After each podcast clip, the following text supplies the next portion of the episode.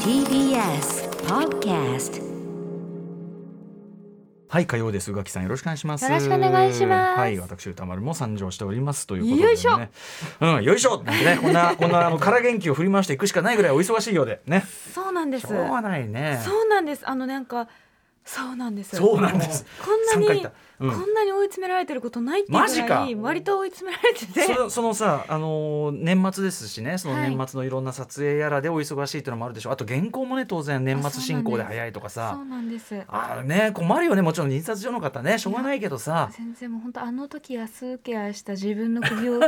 こう締めてやりたいという気あるあ持ちるになりながらでその時はできる気満々だあっのたし、時安請け合いした私そう全然できるんだうが、んうん、いや一個一個はできんのよそう一個一個は別に全然そんな大変じゃないのそようそうそんなそんなや,、やろうと思ったら全然できる、でももうなんかそれがタワーとなってかかってくるともうそうですどねんどん余裕がなくなってきちゃって、えええもうなんか常に悲しいみたいな、うんうんうん常に悲しいんですよ今私すでに悲しい常に悲しいえどういうなこんかとちょっと、まだやらなきゃいけないことがあるあまだあるれもできてないやってこれもできてないもあでももうちょっとしたら年末あでも年明けたらあれもこれもしなきゃいけないから、まだこれとあれを読まなきゃいけないう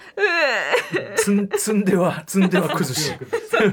みたいなねそううんしてますねあそうですかあちでょもちょっと全ね然あんまりお忙しいの心配ですけあどいや全然ね全然余裕のよっちゃんでございますいやでもわかりますその安請け合い癖ね、はいあの一個一個はでもやりたいのよねそうああなんかそのそんなお話いただいて嬉しいって思うから光栄だなって思うから、うんうんうんうんねあのそれはぜひぜひってやるんだけどやりたいし多分できるのそうでもでそきのはするんでだもけ締どめ切りをこう見ていくとさあれっていうさあそうのなあんですれよああのこのあの足し算が合わないそうなんですよあの島本和彦さん漫画家のね島本和彦さんの「萌えよペンか」あれでさこう締め切り自己自身のこと書いてねその締め切りがこうあってアシスタントの人にこうやって図を書いてるんだけどうん「先生こことここがね重なってるんですけどこれはどういうことでしょうか?」つって「うんそこはそこは考えるな」みたいなこと言っててまさにそういあうーそうなんねですあれこれもう寝ないしかないのなんかを減らす削るしかないあ。らでーっってもね睡眠削るのは本当にあんま良くないんですけどね本当はねまあ良ねく漫な画漫いんですけど画読んでただでさえ寝てないのにそうさんですよなんかぼーっとしてるもの確かに言われてみればも目うちょがっ。ともうちょっといつもは元気ですよ、私は、うんうんな私はなんかなんいかつももうちなんょっとか元気ねですよあのいつもぎらりと輝いている宇垣さんの瞳がちょっと曇ってる もんね確かにね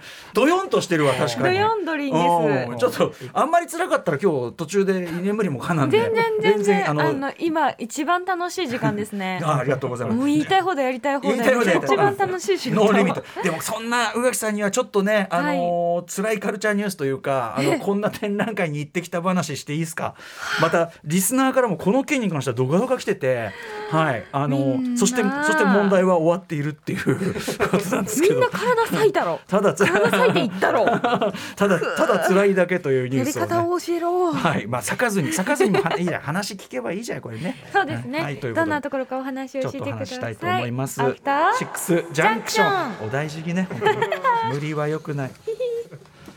12月21日火曜日時刻は8時あ、じゃあ、違う違う違う、6時です。6時です。18時、すみません、私もぼーっとしてるのかも。6時です。もう断固たる6時です。えー、断固たる6時と言ってる間に4分にきっちりなりました。えー、ラジオドッキリの方も、ラジコドッキリの方も、間違いなく6時です。こんばんは。TBS ラジオキーステーションにお送りしているカルチャーキュレーションプログラム、アフターシックスジャンクション通称アトロク。パーソナリティは私、ラップグループライムスターの歌丸です。そして、火曜パートナーの宇垣美里ですまあ、5本も出されて、そういうあのそうもね、美味しいそれ部も分もあありっますよてわねち。ゃわちゃしておりましたね、うんでもう嬉しいことではあるんですけどねもちろそんれはね嬉しい、あのうん悲鳴ではございます。ありがたいことではありますよ別にねなんかそのもっと生きるか死ぬかみたいなところではないずっと生きてるから大丈な夫んとかなんですけれどねもまだまだねこうやってますからね、そんな中ですねえーっと先先週になるのかな12月7日にですね、はいえーまず浦島もよさんね8時台には2021年ベスト10ベスト美術展そして、えっと、その日の同じ6時半台には大沢夏美さんねおまけしてベストミュージアムグッズ特集、はいはい、まあ、非常に美術展づいた2週間前でした行きけどたいところもがたくさんできましたよ。でその時に浦島もよさんもおすすめでしてましたし、うんえー大沢さんもおすすめしていた、えーうんあれで、えーく昨日この間のね、えっと、日曜日で終わってしまったんですけどそこの展示は千葉市美術館でやっていた、えー福田ミランさん福田ミラン展、はい、えーでこれに実際行かれたというリスナーの方のメールがすごいいっぱい来ててで、ねえ私も皆さん、はい、行ってきたので、ちょっとぜひちょっとその話をしたいと思いますまずはメールからご紹介しますね、はいえーっとねちゃんじゃさん、えーこんばんは滑り込みで福田ミラン展行ってきましたありがとうございますお疲れ様でしたいました。気になるけど遠いから行かないなと思っていましたが身も蓋もない ね、えー浦島もよさんだけでなくミュージアムグッズ愛好家の大沢夏美さんもお勧めされていたのでこれは行かねばと考え会を改めたのです、うん千葉市美術館の所蔵品からインスパイアされた作品は基本的に元の作品と並べて展示されています例えばその浮世絵だったら浮世絵千葉市美術館はそういうこう浮世絵とか昔のそういう、なんていうのあのそうんクラシックなそういうののはい所蔵も多いので、うんなのあじゃであちょうどよかったんですね場所まあ、福田さんんがこう再解釈されるわけですけど、うんうんそういう作品群なんですけども、はいあのオリジナルと並べて見られるってこれがまずすごく貴重ですよね。インスパイそもそアも元が見られる本物が見られるへーすごい、えーそれによりどういう解釈がされたのかどう置き換え書き換えを、えー加えたのかという、えー福田さんの目線がはっきり分かるだけでなく元の作品への興味をより引き立てられました、えーしかもこの全作品に福田さんの,、うんあのインタビューがですねあのインタビューじゃない福田さんの解説がご自身の、うんご自身による解説があってそれによってこの作品をこういうこういうところをこう理解してこういうふうに再構築したというような、だからすごい分かりやすくもあるんです贅ね。沢、うん、本当にで文章もすごくなんていうのか切り味抜群というか、うん素敵な感じで、えー、私でねこのちゃんじゃさん私は特に、えー、菱川諸信のはいはい主典童子が良かったですと、うん全11場面のうち最後の場面しか日本にないのが惜しい、えー福田さんが他の10場面を1枚の絵にまとめて再構築された作品を見て全てを生で見てみたくてしょうがなくなりましたということで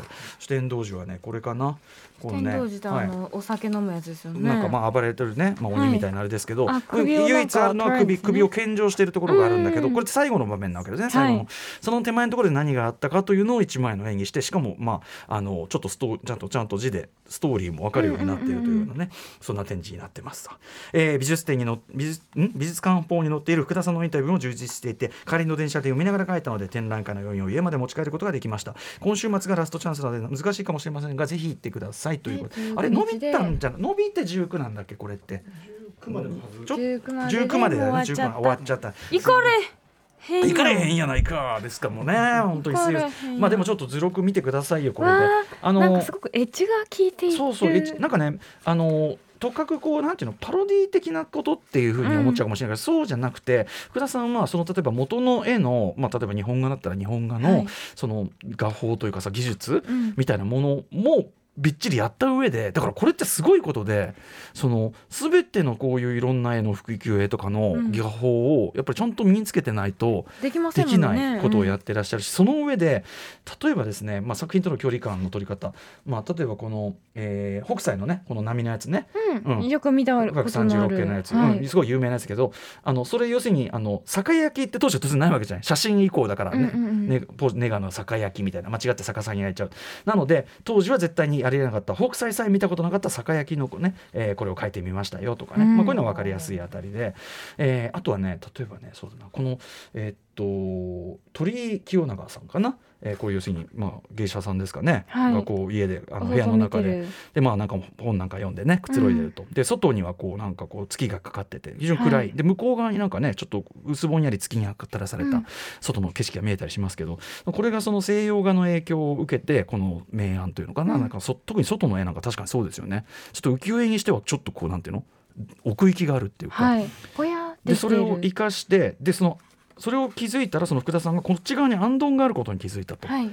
え書かれているでその安ンの光源っていうのがあるというのを意識してそれになおかつその西洋絵画のその影響を受けて書かれたというのを踏まえてご自身でこうもう一回こう再構築したのがこれで、うん要するにあの浮世絵では絶対つかない陰影をつけて確かに書き直す。より立体的に、うんでもタッチは同じなんですようねん、、だしやっぱりこの時の日本人のなんていうの明かりに対する感性といいましょうかね、うんうんそういうものがすごく生々しく感じられるとかあとねすごあとーね、いこれねなー、これ中国の絵なのかな、この中国の古事か、中国の古事で、この、はいえっとね、あのーなんだっけ、このね、水こ木画うこう水墨になるのかな、これでね、まあなんかこう。もう修行のためにこの橋は二度と渡るまいってねなったんだけど、えっとお友達が来てでこう楽しく橋あ話してるうちに、えーこの橋を渡りかけちゃって渡るまいと思って橋を渡りかけちゃってそこで虎の声が聞いてが聞こえてああ渡りかけちゃったああはと笑ったっていうこの故事、うんでもこの絵だけ見ても今の日本人には何のことだかわからないというので、まあ、そのいきさつさっきみたいにやっぱりいきさつ全体をこう描いた上で虎っていうのはそのいないんだけど絵の中には描かれていないんだけど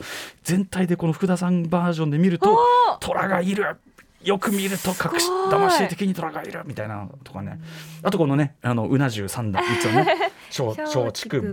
松竹梅これ面白いね松竹梅といって今日伝統的な絵柄以上に身近に意識するものとして、えーうな重のお品書きがあると、うんうんそう現代の松竹梅としてこういうのこれはまあヒュユーモアがちょっとあるやつとかねあとはやっぱり東京オリンピックに引っ掛けたやつがすごい強烈なんですよね。お七がねこう風をか火事のところでこう八百屋お八百屋お七七がはしごを登っているところ、えーの絵要するにもう後ろからこうあって前に行くしかないでもうんもう行く先ももう残ってないみたいなこういう状況というのに引っ掛けて福田さんはどうしたかというところで右半分これはぜひあのずるね絵をなんかでネットとかでも見れると思うんで見てく ださい。はいえー、こ現代のお七が追われているものとはというねねなんか強烈な変に明るくてそれがより怖いというか、 「ギョギョギョ」っていうね、うんあれになってたりとかまあとにかくもちろんユーモアもあるし、はい批評性もあるし気あと合やっがぱ入ってるだしやっぱりでもその元の絵がどういうその意図で描かれたかみたいなうん勉強にも当然なって、あのーとかですごく立体的に本当に面白いしまあ単純にあの視覚的にも面白いし。見に行きたかったなはい、というすごくでだから皆さんこうやって言っていただいてでまた千葉市さ美術館、まあ、東京都内から行くとそこそこ時間はかかるんだけど、はいえーそう総武海線快速うん乗ってまた例によってですねあのグリーン席いなんていうのちょっと贅沢ああ指パリッ定コ席さんみたいなのを買うとってそこうとパリッですかコさんも言ってたからホームでその、あれでさススイカとかでその買うと、うんあのピコーンってこうチャージされてちょっと不安なんですけど、うん、だか大丈夫かみたいな。らチケット自身はないわなけいですわもけんでねすよ無なんですよね、うんでそうすると座ってそうするとこうライトがオレンジの方に当てると緑になってあんたの席ですよってなるっていう、ちょっとした贅沢580円でしたから私もねわーでもだったらねさその旅を楽しめるというかそうなん旅気分も味わえるしそれで帰りに東京駅通りかかったところで昨日、えーオープニングで話した切手の上の、えーうんうんなんだメディアインターテックが、なはい、あの東京大学のその博物館とのコラボのその博物館これも受けてまあ充実だったわけですよ。なんて文化的な一日を過ごしてんですかしかもねね宇垣さん私ね、その日要するに朝早くすごい仕事があって、うん前日金曜だったんで朝早く仕事があってだから本来だったらもういつもだったら家帰って寝ちまうとこなんだけど、そうしたねちょっと待てよともうこのなんていうの仕事範囲みたいのを利用していくしかないんじゃないのみたいなその代わり行き帰りの電車は爆睡ですからきっちり2時間ずつ1時間1時間で2時間ぐらいは寝れるわけですからねあ奈良ちゃんの活動でできそう、そうなんですよこういう手もありますよというようなことですよねあそうかあの日寝ずに行ってたんだいや言っちゃえ寝ないそうか寝てごめんごめん嘘うん嘘こういうこの煽り嘘これししてないちなみに千葉市美術館あのあれですよ非常にはっきりとわからない点うんうんね目があったさはいで宇垣さんもちょっとねなんか様子がおかしくななっんてか怖くなっちゃったレストランに駆け友達と駆け込んだというレストランはでいしたよ、なんか普通の要するに現実に戻りたいね私は病院送りですよこの後、 うん、あのというあの場所なんですあけじどゃあ綺麗になったのかそうそうそうここ今あの前行った時はちょっと工事中みたいなね、そうなんですあのね1階のところにすごいおしゃれなカフェができてたりとか、へーあの全体になんていうのその元の建築を生かしてさらにモダンななんていうの増築というかになっててすごいイケてたしでねあら常設展も下でやっててですね、うんその中で、えっと、千葉市美術館のコレクションの中なんでしょうけど吉澤美香さんというね、えー、80年代ぐらいからずっと活躍されてる現代アートの方の、えー展覧会もやってて、うんこれがまた良くて。ええあのーまあ割とこう今はこうなんていうかなすごく力強いアクリルにものすごい力強い抽象的な絵を描いた感じの作風とかそういうのがあるんですけど、うん割と抽象的なんだけど、そう80年代にその彼女が、えっと、や発表した、まあ、感じのねやつで。こういうなんていうの80年代発表した作品を久々にこう展示されたんですって、はいはいそれ以来最初の個展以来っておっしゃってたかな、うんうんこうさ壁いっぱいにこう日用品をこうなんていうの図案化したようなあ本当だそうあれで歯磨きみたいなそうめちゃくちちゃこれがなんかなんていうかな80年代的アートの日本のすごいこへうー、まあか、ポップで可愛いとこっていうか、はいはいすげえ良くてでこれもう壁に書いてあるみたいですね、うん、これ貼ってるんだけどね一個一個はねあそうそうそうなるほどねでとにかくあの吉澤美香さんのこの展覧会もめちゃくちゃ良くてなので、まあ、あの福田美蘭さんのあれもいろいろ買ったりしたけど、はいはいあの吉澤さんの最初もう版買っちゃおうかなこの版画とうんうんかうん思ってたんですけど、あのポスターがそのさっき言った日用品のあれをバーっとやっては80いはい年代の作品のポスターがあってこれがめちゃくちゃ可愛か可愛かったので。これをこうご一応限定で本人のサインもついてるなんつってやってたのあでこれを購入してしまいましてこれをまた額装していいないいなですよどんと行こうとそんな思うのやっぱそこそうでしょやっぱしそのやっぱり家に飾れるとなるといよいよそういよいよちょっと触手が動き出す口飾りたいんです今私飾りたくってそえう、え代替ガーテンも飾りたいなと思って行ったけど、なかなかそういう物販なくてなかったもんねそうなんですよ、壁が余ってるんです ねうちの家壁ギャラ壁ギャラリー行きたいよねやっぱそうねですなんか廊下空いてんなってことに気づき始めまして、えええええもっとねちょっとどうせ家にいる時間が長いならえね確かにその辺ねちょっと気に入った空間にしたいですもんねそうなんですそうなんですわかりますわかりますいいこと聞きましそうたなのでまあ吉澤美香さんのも良かったですよというお知らせですね。はい行きたいよまあまあ行きたいもうちょよどこかにね宇垣美里の出口はあるのかというね。もうちょっとしたらきっとあると思ううん知らないけど多分あると思うお疲れ様あでるごとざいます。なんか本当私忙しいと、ええそれこそすごいあのアクセサリーをつける、ええええこれ本当になんか多分癖で、うんうんうん。だから鎧を増やすそうみなたんですよいななん感じかだこようね。ジャラジャラジャラジャラつけ始めるんですよ、いいじゃないですかいいじゃないですか。う、うんんジャラジャラ言ってんの今、うんあだから多めなのね。すごいそう、ねだから私今日パって見てこれなんでこんな多いんだろうな、ね、疲れてんですそよれ何ねこう何今日こうやってコーディネートしようじゃなくて無意識につけてるあのそうなんですすそうです私まあネックレスとかはね、えあのイヤリングとか別ですけど、ええ指輪はもう本当に手癖でつけるので、テーブルステージカシャンカシャンカシャンカシャン今日今日はこのアタッチメントカシャンそうカシャンみそうそたういそうな。で家出てあそうよすごいガシャガシャしてるわと思いながあじゃあ今日私ちょっとイライラしてんなみたらいいなや。戦う気なんでしょうねあーまあいいんじゃないでもそれでねそフうァいやいやいやイちょっと戦闘能力が上がるならすいねません、はいはい今日ちゃんと働きますのいでやいやもうもういやもうここは実家なんでゆっくりしてってください実ね家ね実家に帰ってきたつもりでゆっくりしてっあてりくがとうだござさいいますといみうことんでなのす実家でございます、はいそしてあの何しろ皆さんリスナーの皆さんね、はいあの他の方もですねすごく面白いあのメールいっぱい書いていただいて、ねえこはいれ膨らみでいったよとい読う方んでるだけで私行けてないけど行ったみたいな気持ちになって、あと行きたいところも増えてすごくありがたいです 本当にすいませんね行きたい気持ちばかり煽られててああるか全然もしれませんが全然すごいうん嬉しいの、ありがとうございます皆さんでも皆さんのねあのそういういろんなとこ行ったよみたいなこういうお便り自体まさにその知れること自体で本当にありがたかったりするし、うんうんそれこそコンテンツライダーアマゾンでねあれ最あの高あれいいんだよね本当にあのいいコーナー始めちゃった本当本に。当になんかそれであえ知らなかったあったんだみたいなやつそをどんどんこう取り入れるようになっちゃいましたし、あと特集の種になりすぎそうもうすでにね3つだから特集のなっちゃうんですよ ね、はいちゃんともちろんあの元のメールの方には仁義切りますけど、んうんそういうことみたいよだからやっぱありがたいですだからまだまだ、すごいことその結構いっぱい摂取してるつもりだったけど、ええまだまだ知らないものってたくさんあったんだなと思ってすぐそばにあったりするからねそううん、あとそれこそ昨日の昨日のコンテンツライダーのねあのうん2時間サスペンスドラマっていう、あ、うんすいません舐めてましたっていう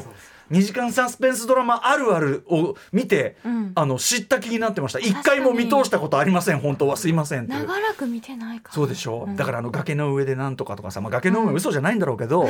あの分かったように気になっちゃいけないねっていう話を昨日してたんですよまさにいやね京。都で大学生してる時はよく撮ってんの見てましたけどねああそうか、うん、撮ってら撮ってらっ撮つっ影て自体がうんうんうんうん嵐山行って大体撮ってんのよっつっうんてうんうんいましたけどねああそうそうだよね京都はね。ははいはいとい友う達が家のま近くで撮ってるよって言うから行くかっつって全員でチャリチャリ でかーって言って暇な。そうなんですよ市暇な学生が、内からね嵐山で自転車で行くの結構きついんですけど、ええちょっと飛ばして坂あるんですよねあ楽しかったですあそうですか、はいそんな青春の京都京都の学生がそういう青春を送っているというそうですよはいそんなもん だけ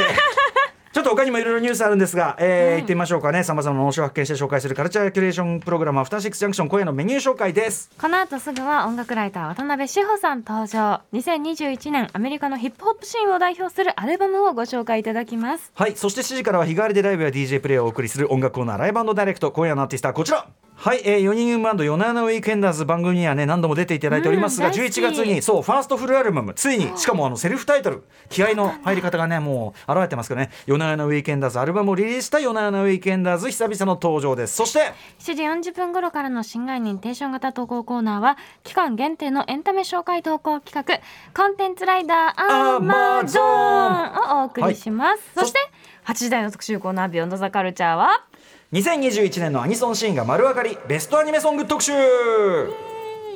はい多種多様な楽曲がひしめき合い今年も百花繚乱大充実だった日本のアニソンシーンはい、えー、今後ろで流れてる夜遊び怪物であるとかね、はいこれはビービースターズか、オープニングテーマとかねまあもちろんあの鬼滅の刃のねリサさんとかねもう山々聞いたと思いますが、えー中でも今年は新世代のボカロ出身クリエイターたちが大躍進したいつにも増してエキサイティングな一年だったんだそうです、そこで今夜は群雄割拠のアニソンシーンを楽曲とともに振り返っていきます解説は今今年もすっかりお世話になりましたアニメソング評論家のと富田明宏さんですはい番組では皆様からのリアルタイムの感想や質問などお待ちしていますアドレスは歌丸アットマーク TBS.CO.JP 歌丸アットマーク TBS.CO.JP 読まれた方全員に番組ステッカーを差し上げますあと各種 SNS も稼働中ですのでよかったらフォローしてくださいそれではアフターシックスジャンクション行行ってみようう